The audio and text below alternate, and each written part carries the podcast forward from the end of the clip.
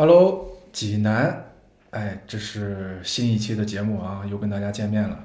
今天是在一个挺有意思的地方啊，这是 我的节目有史以来第一次来到一个 棋牌室录音，因为因为这个是因为今天的嘉宾啊，他就在这附近工作，所以说呢，我就选了一个离他比较近的一个场所啊，又是一个比较安静的适合录音的场所，呃，开开始录今天的这个新的节目。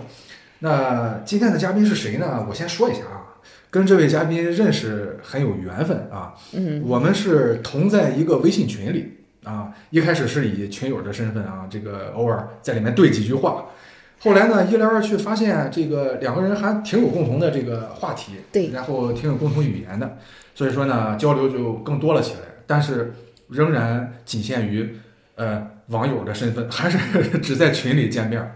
结果呢，后来聊着聊着，发现我们有一个共同点啊，都是喜欢做播客的人，对，都有自己的播客，是，哎，所以说我们由于这个原因，有了今天的这次线下的会晤，对。啊，我们两个 面基，面基，之前就决定说是一起有机会一起录录节目，既然都是播客人嘛，肯定有很多共同的这种啊这个经历啊，或者说是共同的这种感想，所以说呢，今天哎，请到了我们的这位嘉宾。长朵女士，还女士，Hello，大家好，我是长朵。哎，那今天这期节目呢，其实我们两个之前也在碰，对。啊，聊点什么，嗯，然后呢，聊了很多，想了很多话题，但是呢，我们就想，还是通过我们俩的这个共同的身份，就是播客人这个身份，以他作为我们这个录音的一个开始吧，嗯，因为我想，既然是有共同的。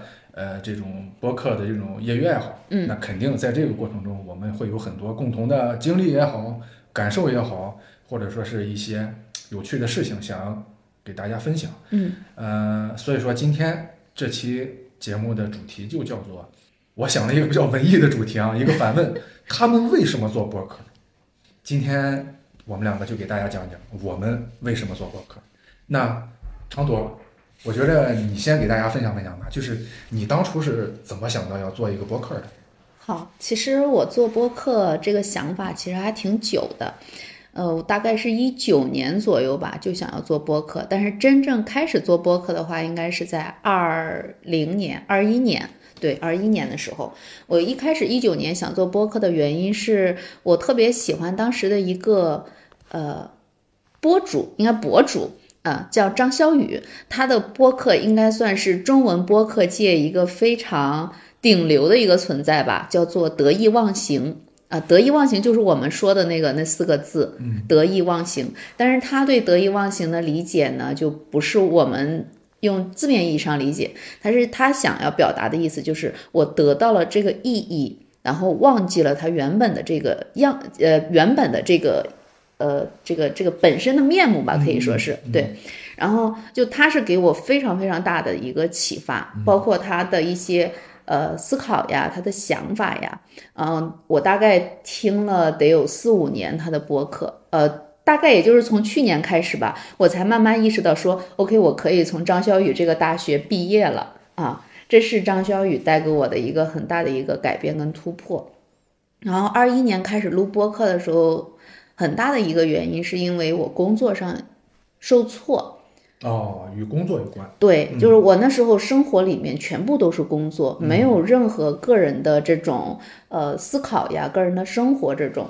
然后我就想着是一定要去尝试着改变一下，嗯，所以就想到了说，就录个播客，就相当于把一一九年的那个想法又捡起来了，嗯，啊，就非常机缘巧合的，就是我跟我的好朋友，我们俩。就本来是那天没有打算录播客，就是两个人要一起出去吃个饭。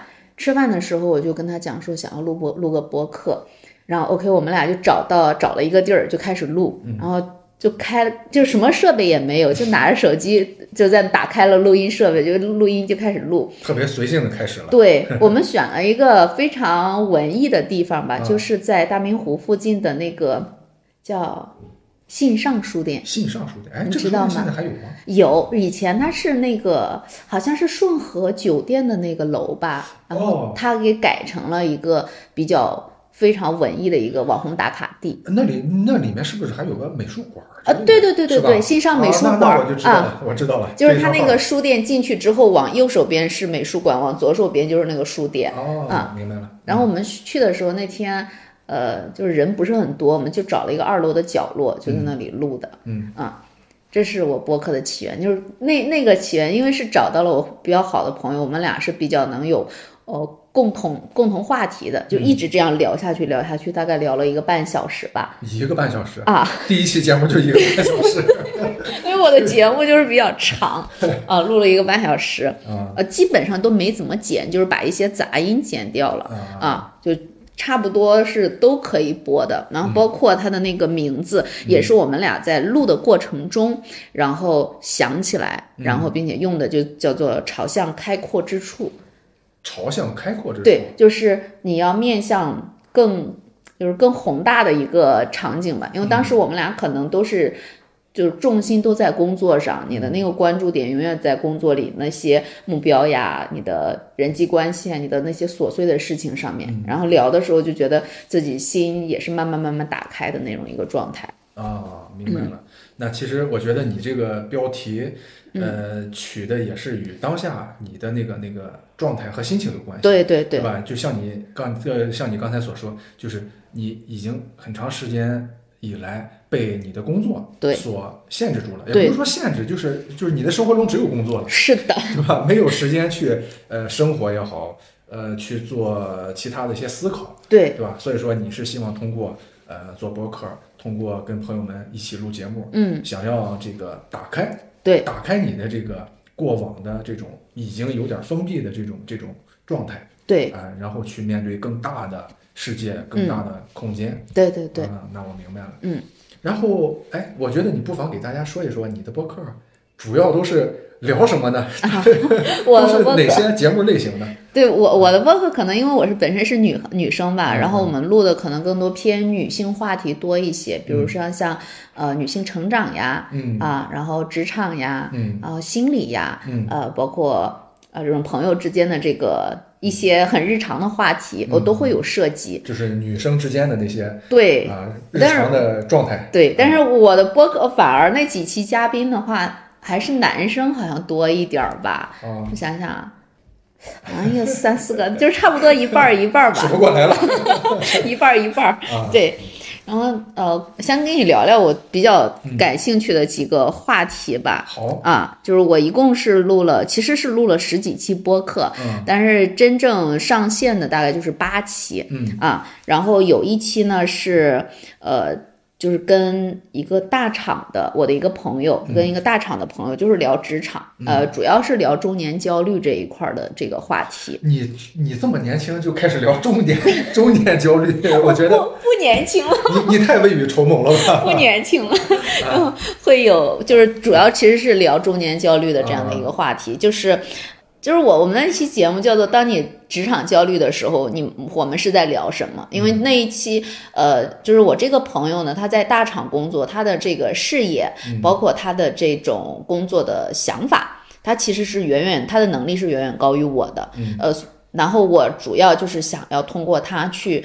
发现自己身上的问题吧，然后当时其实对他这个就是想要请他来当嘉宾，我自己做了很长时间的心理建设，因为觉得在这个播客里面，就是在这一期节目里面，我可能需要更多的袒露自己的脆弱，呃，袒露自己可能之前并没有自己真正去触及的一面，所以我还挺忐忑。嗯那我这个朋友呢，又是特别能侃的人，嗯然后我几乎全就是那我们聊了大概三个小时，我最终因为呃各种原因，就把那种相相对比较涉及到自己话题的就全部就剪掉了啊，最后留了一个多小时。那一个多小时里面，其实我到现在还会偶尔会回听嗯他讲的一些话题，他会到现在还会偶尔的触碰到我。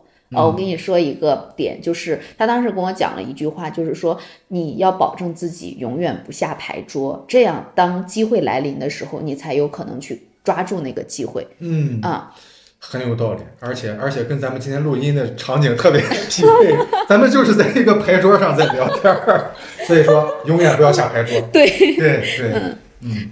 然后我第二个比较那个就是聊的比较，就是自己感觉聊的比较好的呢是，呃，一个做心理学的一个男孩子。哦，啊，那也是我的一个新朋友。嗯，然后我们那个我们俩选的那个场景是在一个火车铁轨的旁边，就是一个是在室外吗？呃呃，没有，在他车里面。哦在他车啊，对，但是我们就是开着车，开开着那个窗户，那个铁轨过来的时候，你能听到那个铁轨的声，那个火车火车的碰击铁那个铁轨的声音。啊，啊，我们就立刻就有从画面感。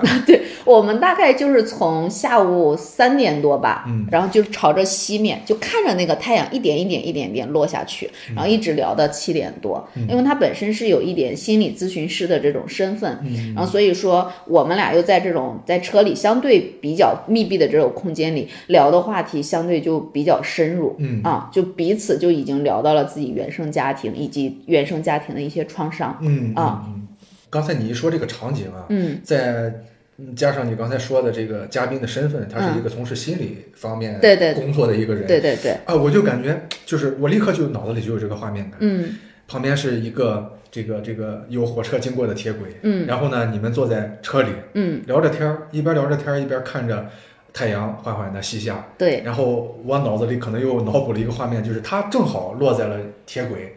延伸到地平线的这哦个远处那种感觉，就是看到这个啊，一天结束了，我们的聊天也结束了。对，可能呢，通过这一次聊天，两个人敞开了心扉，嗯各自诉说了各自呃心里的秘密也好，或者说是像你说的，比如说原生家庭啊等等嗯一些可能平时不太会聊的话题。对对对，对我觉得那种场景其实真的是非常适合聊一个与心理相关的一个节目吧。对对对对，那一期我起的名字叫“不正常人类聊天时光为什么叫不正常人”，类？就是呃我的我的嘉宾，嗯。他他觉得我们俩那天聊的这个话题嗯。不是正常人会涉及到的话题，因为其实哦截止到现在，我觉得可能大部分人对于心理咨询这个事情还是有一点讳疾忌医的，起码在我们很多人觉得，嗯。心理咨询它是就是说你有心理方面的疾病，或者说你呃情绪有压抑什么的，我们都觉得、啊你哦就是自己调节一下就会好嘛，嗯不会想着是说我去求助，我去看心理医生。嗯，这个在我们特别在山东的话，我感觉大家的这个性格都是偏保守的，对对他们大家不会去主动去跟我的心理呃去找心理医生，对然后也不会去找咨询师去聊我自己的这个问题，对不对？对。啊？所以就我 我我不正常是加引号的嘛，明白明白。其实刚才呃这个常朵提的这一点，其实我在这儿想多说两句吧。嗯。就是我觉得这个心理问题啊，在现在这个社会中，我觉得越来越多的人吧，嗯。可能会面临心理问题，嗯，而且很多事情啊，不是你没有说、没有表达，就代表他没有。对，是的，可可能我们每个人身上都有多多少少的一些心理问心理的问题，嗯。哪怕它上升不到心理问题的这个层层面，嗯。但至少可能我们呃每天也都会自都会有自己的一些怎么说呢，情绪的这个这个比较压抑的那啊、种时候，比较压抑的时刻。对，那这个时候呢，作为可能我们传统的山东人山东人来讲，不愿意去表达，尤其是跟一个陌生人，比如说像心理医生这种角色啊，我跟你又不熟，我干嘛要跟你说我内心的秘密？嗯我干嘛要跟你说我的痛苦？嗯，但其实不是这样的。首先呢，我们要明白，心理医生、心理咨询师这是一个工作，他们的工作就是倾听你的表达，倾听你的问题、你的苦恼，然后他们帮你去排解，帮你去解决。对对对所以说，在这个层面讲，我们要正视他们的一个角色，嗯。他们不会说是，他们并不是来窥探你的隐私的，嗯。并不是来揭你伤疤的人，对，他们是来帮助你的。嗯。所以说呢，我们也要正视这一点，我们应该主动的去尝试表达，嗯。尝试倾诉，嗯。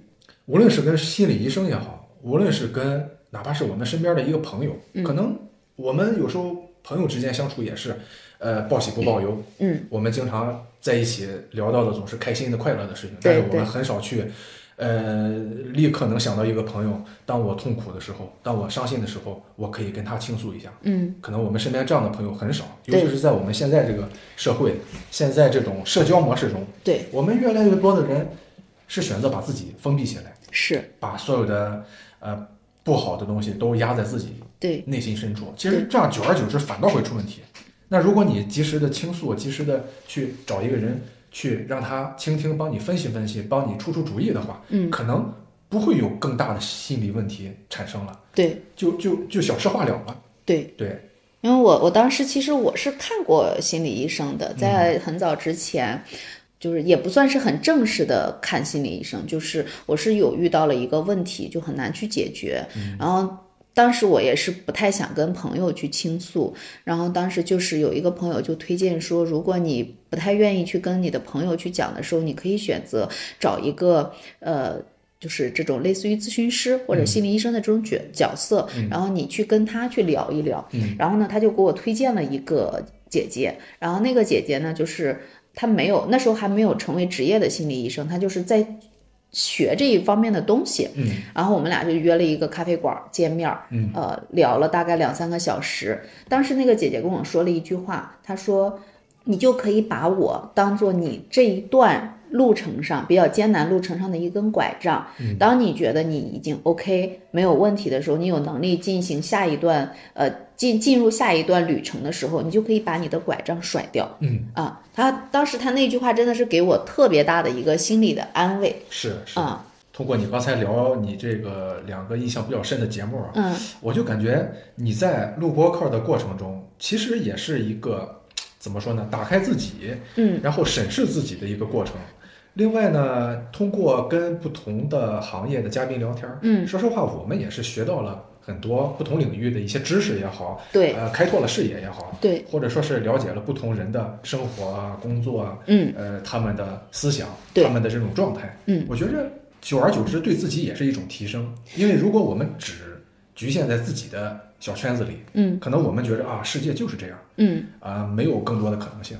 但其实通过呃做节目，通过跟不同的人聊天的过程，就会找到新大陆，发现新世界，就发现啊，原来世界原来是这么的多元，原来有这么多形形色色的各种有趣的人。对，其实这也是我当时做做播客到做到一半的时候的一个念头，就是我发现我不管跟谁聊，聊的话题是什么，其实最终我们到这种就是这种播客节目，它很容易往往山里边走。对，啊、然后我们最终其实找到的都是一个。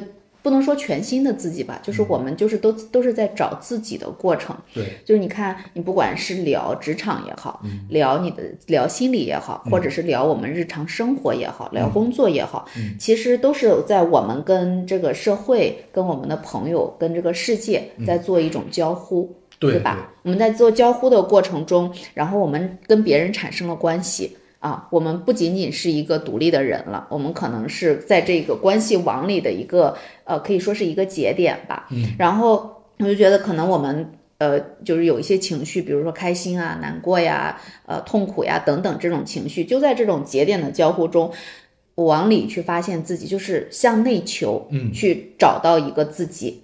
嗯，所以其实我后来想，就是录这个播客，可能更多对我来说，它其实就是一个找自己的过程嗯，啊。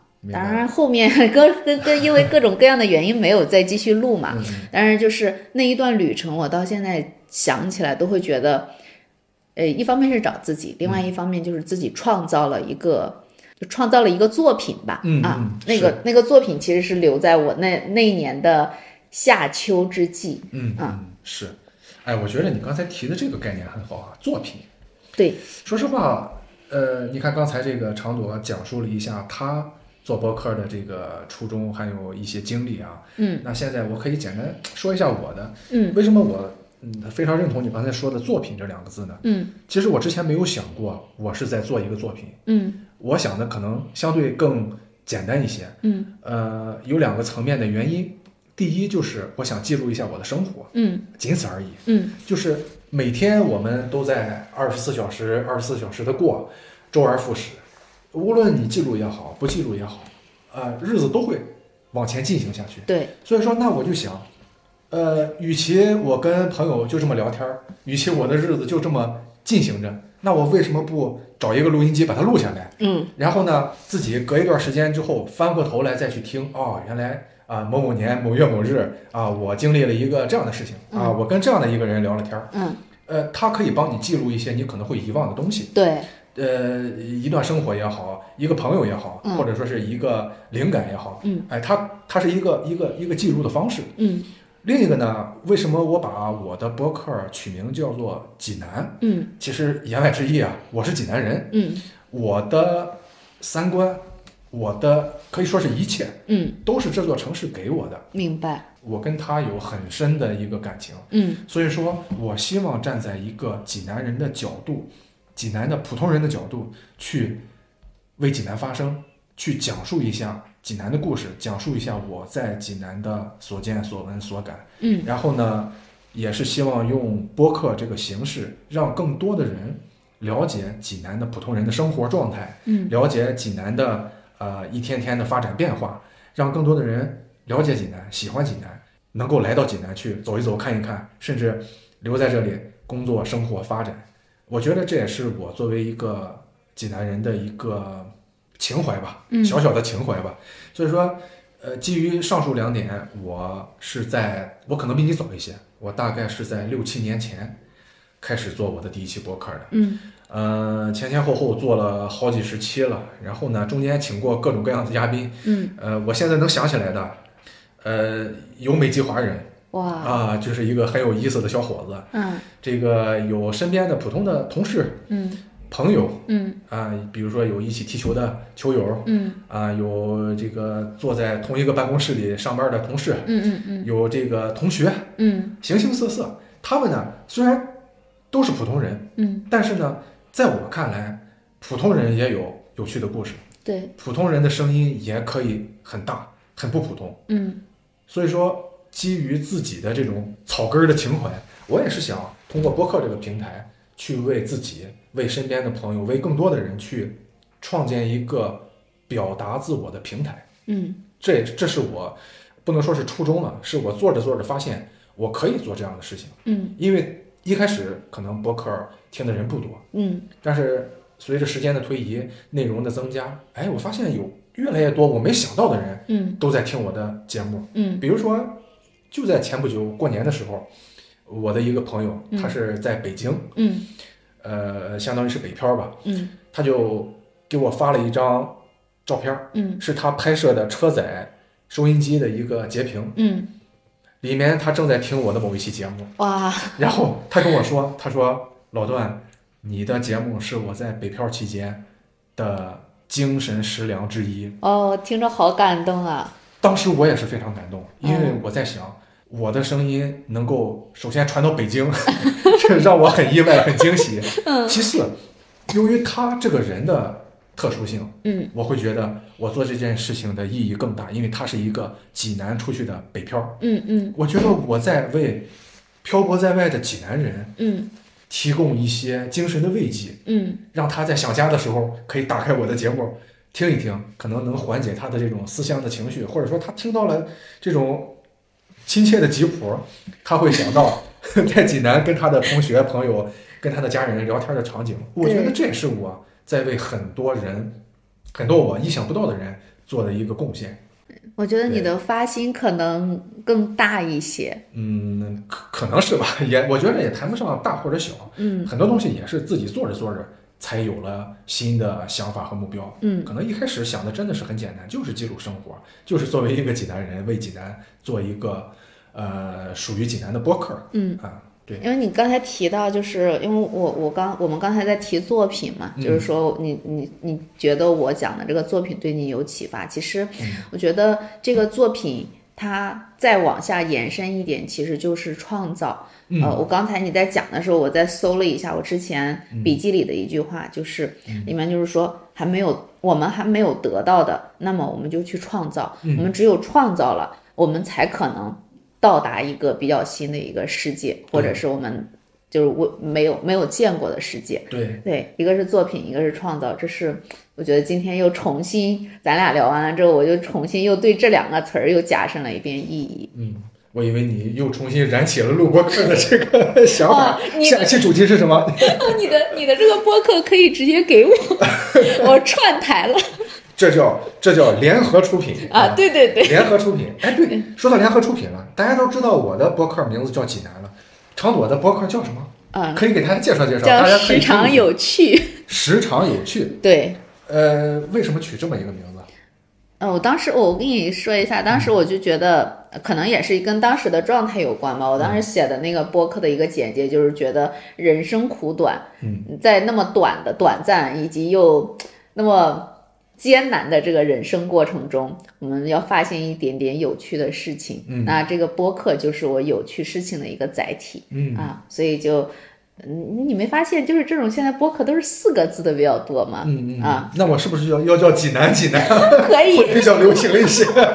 对然后就是你，你可以发，你可以看一下，你现在现在播客刚才说的得意忘形，对吧？对还有那个呃无人知晓，嗯然后呃还有一个忽左忽右，嗯。日坛公园，嗯，呃就这些全部都是四个字的，还还真的是，我刚才忽然间脑子里闪现了三个我经常听的：嗯。大内密谈、啊，大内密谈密谈，糖蒜广播、嗯，坏蛋调频，哎，坏蛋调频我好像也听过，还真的都是四个字。儿对，啊。好，四个字可能好传播。从，下一期节目开始，我的博客就叫济南济南了。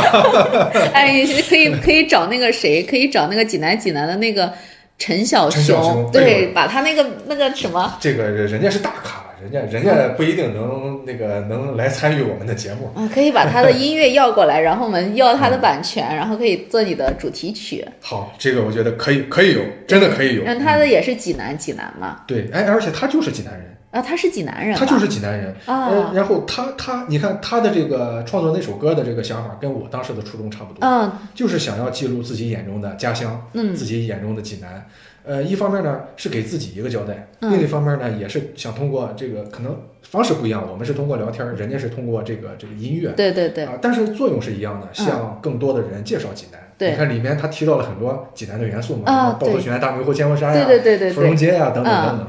其实看似是普通的一些元素，咱们生活中日常的元素，嗯，但对于人家来讲，对于游客来讲，可能这些东西就是济南的标签儿。对，我觉得，呃，做音乐也好，做播客也好，或者其他任何呃别的一些媒体形式啊，嗯。我觉得呃都是在记录自己的生活，记录自己的家乡，对，记录自己所在的城市的这种变迁呀、发展。嗯，啊、我觉得都是挺好的一种，怎么说呢？有情怀的事情，我觉得都是有情怀的人，大家做这个都是有情怀的人。哎，我们要靠这种方式找到彼此。对对对，通过播客确实认识了更多的朋友，嗯形形色色的人。嗯比如说今天咱们两个录了一期播客，嗯，可能你会拿着这期节目跟你的朋友去分享。啊，对你看今天我跟老段录了一个什么什么样的节目，可能虽然我们未曾谋面，嗯，但是我们通过你有了关联。对那兴许不久的将来，有可能就变成三个人坐在一起录这个节目。对，是的，啊，这位是长朵的朋友某某某，他听了老段的节目，非常有感慨，于是决定来参与一下新一期节目的录制。我觉得这个都有可能。对，是很有可能的。对，所以说，我觉得通过小小的一个播客，小小的一个收音机，我们呃了解了更大的世界，认识了更多的人朋友，同时呢，也把自己很多平时没有机会去表达的想法、观点和态度，用这种方式表达了出来。呃，给自己一个排解的出口的同时，也给了别人一次聆听和学习的机会。对确确实，刚才在这个昌铎表达的时候，我也在想，昌朵是这样的一个人，和和和我在这个群里看到的 还是不一样。对，我不大混群，就是群里面嗯会经常潜水看，因为我工作有时候忙，然后你们聊那个话题，等我看到的时候，可能已经过去了。对，聊过了，对，参与不进来，然后所以说潜水、爬楼的时候比较多一点儿。是啊是啊。那个刚才我们两个简单聊了一下我们这个我们的过去吧，我们的过去以及现在吧，关于播客这件事。那我觉着咱们不妨往前看，聊聊未来。嗯，哎，接下来播客这件事儿，你还想不想继续做？你说句实话，你想不想继续做？我想做的话怎么做？是想做嗯，但是确实是因为工作的原因，嗯然后可能没办法做。然后我其实之前有想过说，因为这种呃对谈的形式不太好聊，我是不是可以录个单口啊，啊？对，单口的话，我自己其实可能有一点点的执念，就是我觉得十几分钟可能没有办法完整的表达出来一件事情，对，我就很想尽可能的去聊长一些。嗯。但是现在呢，你看咱们现在的这种习惯吧，嗯。就大大家都习惯性看短视频，长视频的话，你像这种 B 站的长视频。很少有人真真正正的把它看完，大家都已经习惯了快餐式的方式。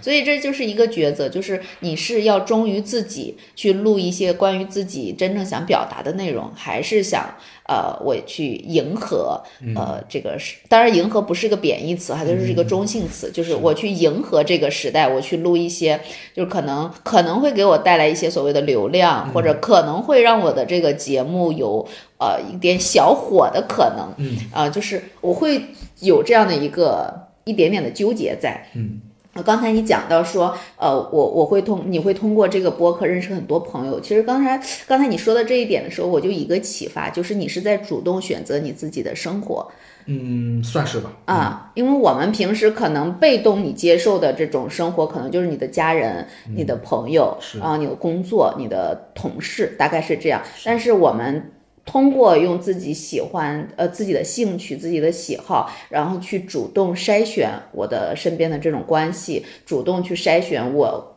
嗯生活的另一种可能性。我觉得这种其实是在我们这种生平淡的生活里面是非常有勇气的一件事情。嗯嗯啊嗯，哎呀，我觉得有勇气谈不上，只能说是呃，也也算是自己的一个怎么说呢？我的性格习惯导致的吧。因为我觉得应该总是去，去去主动的去接触一些人，嗯要不然久而久之，自己的圈子就会你你你会发现自己的圈子变得越来越小，对，然后呢，会发现自己的嗯，不能说见识或者知识吧，自己自自己的世界嗯也会无形中变得越来越小，越来越局限。嗯呃，可能自己又会绕回到可能你当时做博客的那个那个状态中，嗯就是啊，我的生活中全是工作，我没有生活，我没有朋友，我想要表达的时候，我不知道该跟谁说。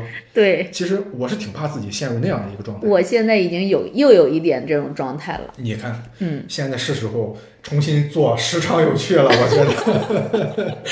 对，你的播客就可以拿到我那边 直接放一下。OK，哎，我刚才还想到一个点啊，啊就是咱不聊计划，我觉着你给可能听到这期节目的朋友，可能想做播客的一些新朋友，嗯，我觉着你给他们分享一点儿经验心得或者建议吧，就是啊、这个可以聊，啊，如果 这个有很多。对啊，如果有人想要啊，我也想做个播客，嗯。但是呢，我不知道该怎么做，我不知道从何聊起，那我觉得你作为一个过来人，可以给大家分享一点经验心得。这个可以的，嗯，呃，我先说一下我做播客的习惯哈，就是我可能跟老段一样，我们俩不大不大喜欢写这种所谓的逐字稿，对。我们可能就是会有一个话题的方向，对，顶多再细一点就是一个大纲，可能要关键聊哪些点。